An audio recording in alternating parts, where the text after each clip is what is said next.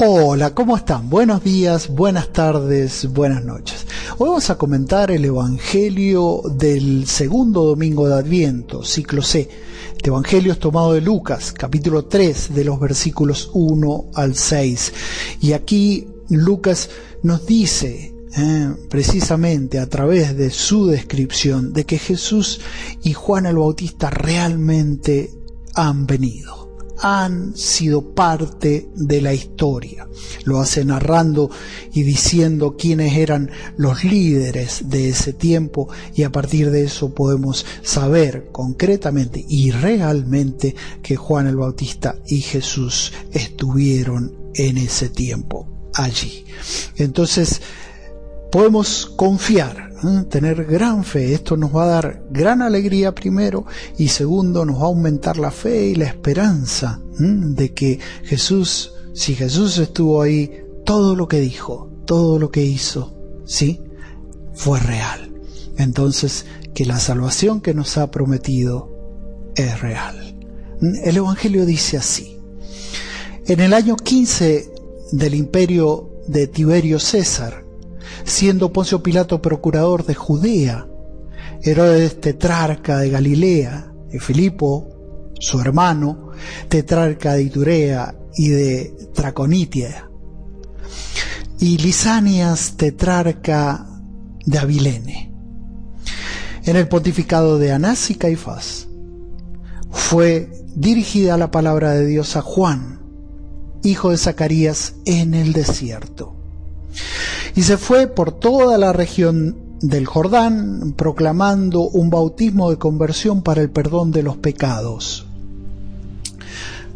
Como está escrito en el libro de los oráculos del profeta Isaías, voz del que clama en el desierto, preparen el camino del Señor, enderecen sus sendas. Todo barranco será rellenado, todo monte y colina será rebajado.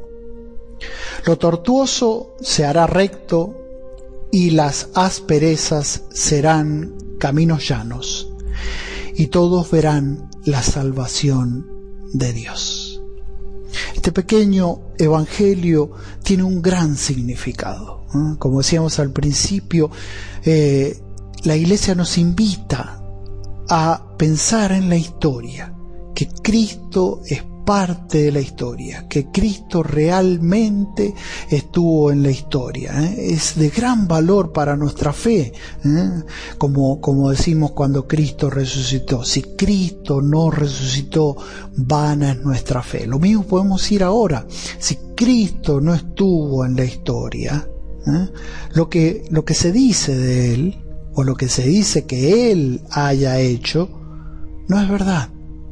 Sin embargo, Lucas, que le escribe a los gentiles para decirle, este Salvador, este Mesías y el que preparó el camino del Señor Juan el Bautista, fueron reales y vivieron en tal tiempo. ¿En qué tiempo? Vamos directamente al versículo 1 y ahí vamos a aclarar nuestra mente para fortalecer nuestra fe de cuando Juan el Bautista empezó a predicar a lo largo del Jordán, sí, un bautismo de conversión, preparando el camino del Señor, de nuestro Señor Jesucristo. Bueno, fíjense que en los capítulos 1 y 2, sí, Lucas habla de estos dos grandes ¿eh? de la historia. Primero, Juan el Bautista, el nacimiento, ¿sí? el anuncio a Zacarías, después el anuncio a la Virgen y el nacimiento de Jesús. Y ahora empezamos la vida pública, ¿sí? pero con el precursor. Con el que va a preparar el camino, Juan el Bautista. Bueno, vamos primero al tema de la historia. En el versículo 1, ¿sí? Dice, en el año 15 del imperio de Tiberio César, o sea, el que gobernaba todo el imperio en ese tiempo era Tiberio. Tiberio era sucesor de Augusto, de César Augusto. ¿Sí?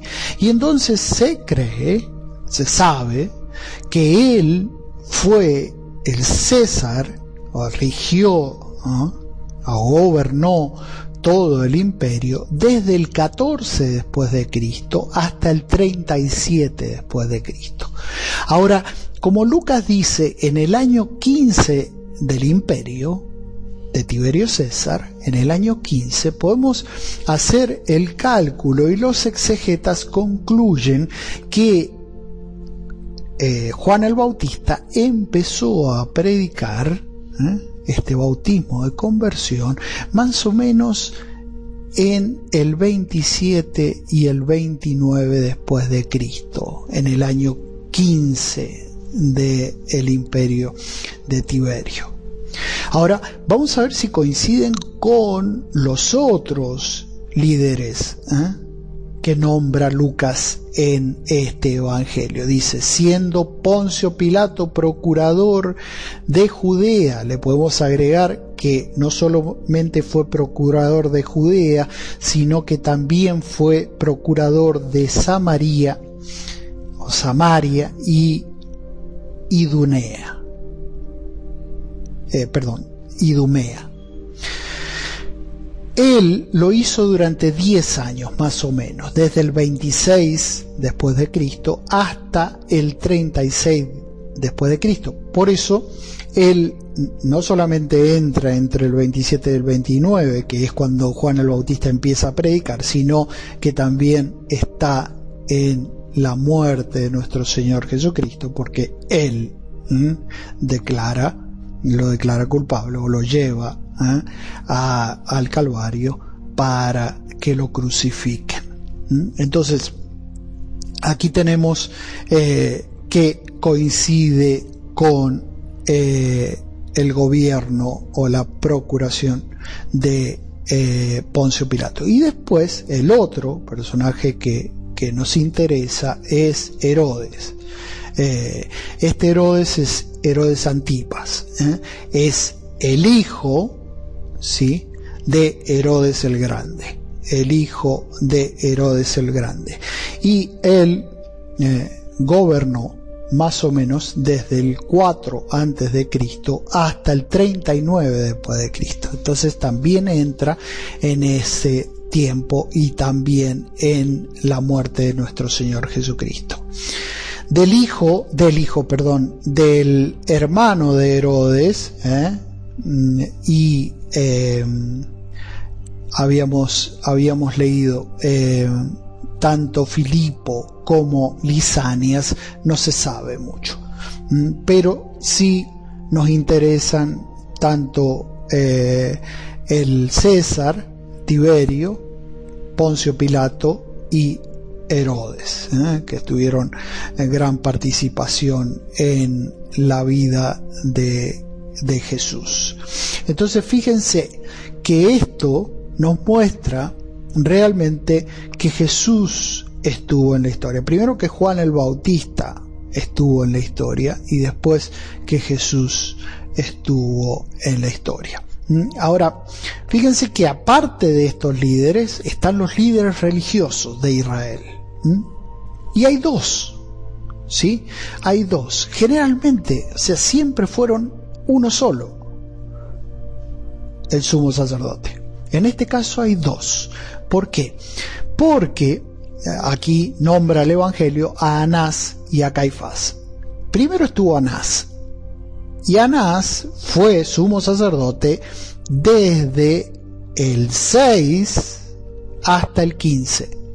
Desde el año 6 hasta el 15. O sea que no estuvo entre el 26 eh, entre el 27 y el 29. Pero en realidad sí. ¿Por qué? Porque cuando se le vence, ¿sí? Su eh, pontificado, si se puede decir, eh, toma el poder su yerno, que es Caifás. Pero como Anás tenía mucho poder en ese tiempo, permanece también rigiendo junto a Caifás. Entonces estos dos líderes, ¿eh? estos dos líderes están realmente en ese tiempo como sumo sacerdote, porque Caifás va a regir desde el 18 hasta el 36. O sea, está en el medio del 27 al 29, que es cuando Juan el Bautista empieza a predicar. Después de haber dicho todo esto, nos da una gran alegría el saber que Cristo realmente ha estado en la historia, que Juan el Bautista ha preparado el camino. Y fíjense que estos dos, estas dos personas, tan queridas para nosotros y tan importantes para nosotros. Primero, aparecen en la historia y segundo, ¿sí? vienen como a ser una piedra de tropiezo para estos líderes, ¿sí? que llevaban un camino torcido. De hecho, Poncio Pilato estaba tan interesado en el poder que no encontrando ninguna falta en Jesucristo lo manda a matar. Anás y Caifás también, sabiendo que era el Mesías, pero como ellos esperaban un Mesías con poder político para dominar, lo mandan a matar. Entonces, ¿Qué es lo que hay que hacer? ¿Y qué es lo que viene a decir eh, Juan el Bautista? Que debemos cambiar de vida y agarrar otro camino. Pero no nos viene a poner una carga sobre los hombros, sino que eh, nos viene a decir que Él va a allanar el camino del Señor. Fíjense, Vamos al, versículo 3. Eh, primero, quiero agregar una cosita. Mm. Eh, Lucas lo pone como un profeta, fíjense, fue dirigida la palabra de Dios a Juan, hijo de Zacarías en el desierto. Hijo de Zacarías, o sea, lo pone como un profeta del Antiguo Testamento, pero Jesucristo va a decir que Juan el Bautista es más que un profeta. Y esto es porque no solo va a anunciar la venida del Mesías, sino que va a preparar el camino. Y entonces ahora digo lo mismo que, les comentaba recién, va a allanar el camino. Entonces no viene a ponernos una piedra pesada, ¿eh? no, nos dice que debemos cambiar y agarrar el camino de la buena nueva, de la buena noticia, no de una mala noticia. Y entonces fíjense cómo hacer este camino. Primero, un bautismo de conversión, de cambio. Dejar de hacer las cosas malas que nos llevan por, por caminos tortuosos y después nos dejan un cargo de conciencia sino que debemos caminar el camino del bien. Dice, un camino de conversión para el perdón de los pecados.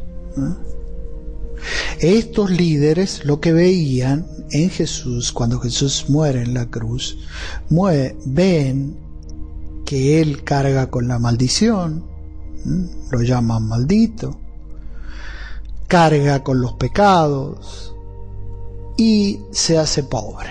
Entonces no sirve para ellos. Pero para ahí termina su visión. Nuestra visión va más allá y es mucho más grande. Si Jesús cargó con la maldición, ¿para qué? Para limpiarnos a todos nosotros porque estábamos, habíamos caído bajo la maldición. Sí cargó con los pecados, porque para limpiarnos a todos y perdonarnos a todos porque habíamos pecado. Y sí se, hizo pobre para que nosotros dejemos de, de, ver las cosas de la tierra y apegarnos a las cosas de la tierra para mirar las cosas del cielo. Porque viene, como decíamos la semana pasada, eh, la gloria y el poder para liberarnos. Y hoy dice, la salvación de Dios va a venir qué bueno, hermoso. En la historia realmente esto pasa y sigue pasando. La salvación de Dios. Y fíjense, entonces, y se fue por toda la región del Jordán proclamando un bautismo de conversión para el perdón de los pecados. Y empieza el versículo 4 para decir cómo hacer eh, ese camino. Como está escrito en el libro del oráculo del profeta Isaías, dice, voz del que clama en el desierto. Juan el Bautista proclama este bautismo. Y no solo proclama, sino que lo lleva al acto, o sea, empieza a bautizar. Y fíjense, voz del que clama en el desierto, preparen el camino del Señor. ¿Cómo es ese camino del Señor? ¿Sí? Enderecen sus sendas. ¿Qué es lo que pasa cuando nosotros seguimos la virtud? ¿Sí? Cuando somos generosos, cuando tenemos amor, cuando eh, nos fijamos en el que, el que menos tiene para ayudarlo. Eh, lo que vino a ser Jesús. cuando vemos a, los pobres y los ayudamos, cuando liberamos a aquellos que están presos, cuando educamos a aquellos que eh, no han podido aprender. Cuando tenemos esa virtud y se hace hábito, o sea, muchas veces y cada vez con más potencialidad y con más fuerza, se hace más fácil. Ese es el camino. Enderecen sus sendas. Todo barranco será rellenado para poder caminar sin caerse. Todo monte y colina será rebajado. No, va a poner un peso grande, no, no, al contrario, si seguimos el camino del Señor. Lo tortuoso se hará recto, derecho, a través de la fe, ver con claridad, con los ojos de la fe aquello que no vemos, que no podemos ver con los ojos del cuerpo, la salvación.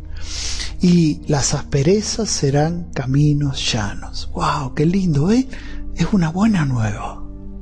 Dejen el camino tortuoso, dejen el camino del pecado, dejen el camino de, del egoísmo o de tratar mal a los demás. No, caminen este camino que es llano. ¿Y qué va a pasar al final? En el versículo 6. Y todos verán la salvación de Dios. Y todos verán la salvación de Dios. Y entonces ese es el modo de prepararnos ahora que estamos preparándonos para eh, la Navidad, para la venida del Mesías. ¿Qué es lo que tenemos que hacer? Abrir nuestros corazones y caminar este camino del bien, ¿eh? de la alegría, de la ayuda, del amor, del crecimiento físico y también espiritual. ¿no? cuidarnos. Y así vamos al encuentro de Jesús. Mm. Ese es el bautismo que predica Juan, de un cambio de vida, ¿eh? para caminar por esa senda recta. Por eso, eh, este domingo eh, tenemos que llenarnos de alegría, ¿sí? Porque Cristo realmente ha venido y ha venido para ayudarnos a caminar con nosotros por este en este camino de el Adviento para llegar a la Navidad ¿eh? y recibir ese llamado que dice en el versículo 6 y todos verán la salvación de Dios. Por eso los invito a rezar, todos juntos como hacemos todos los domingos un salmo. Este, esta vez es el Salmo 125. y es precioso este salmo. Eh, es el Señor ha estado grande con nosotros, ¿no? Enviado a su Hijo y estamos alegres. Eso, que, que el Adviento no sea un, algo pesado, sino realmente que gocemos en la esperanza del encuentro con Jesús. Recemos todos juntos. Cuando el Señor hizo volver a los cautivos de Sión nos parecía soñar. La boca se nos llenaba de risas y la lengua de cantares. Hasta los gentiles decían, el Señor ha estado grande con nosotros, con ellos. El Señor ha estado grande con nosotros y estamos alegres. Recoge, Señor, a nuestros cautivos como los torrentes del Negev. Los que sembraban con lágrimas cosechan entre cantares. Al ir iban llorando, llevando la semilla. Al volver, vuelven cantando, trayendo sus gavillas. Que esos llantos y que a veces la vida se nos pone difícil, se convierta en alegría, en alegría porque el Señor viene, porque el Señor está estuvo en la historia y realmente lo que hizo y lo que dijo es verdad, que nos quiere, que nos ama y que nos va a dar la salvación. Bueno, que Dios lo siga bendiciendo en este adviento y nos vemos en el próximo comentario bíblico.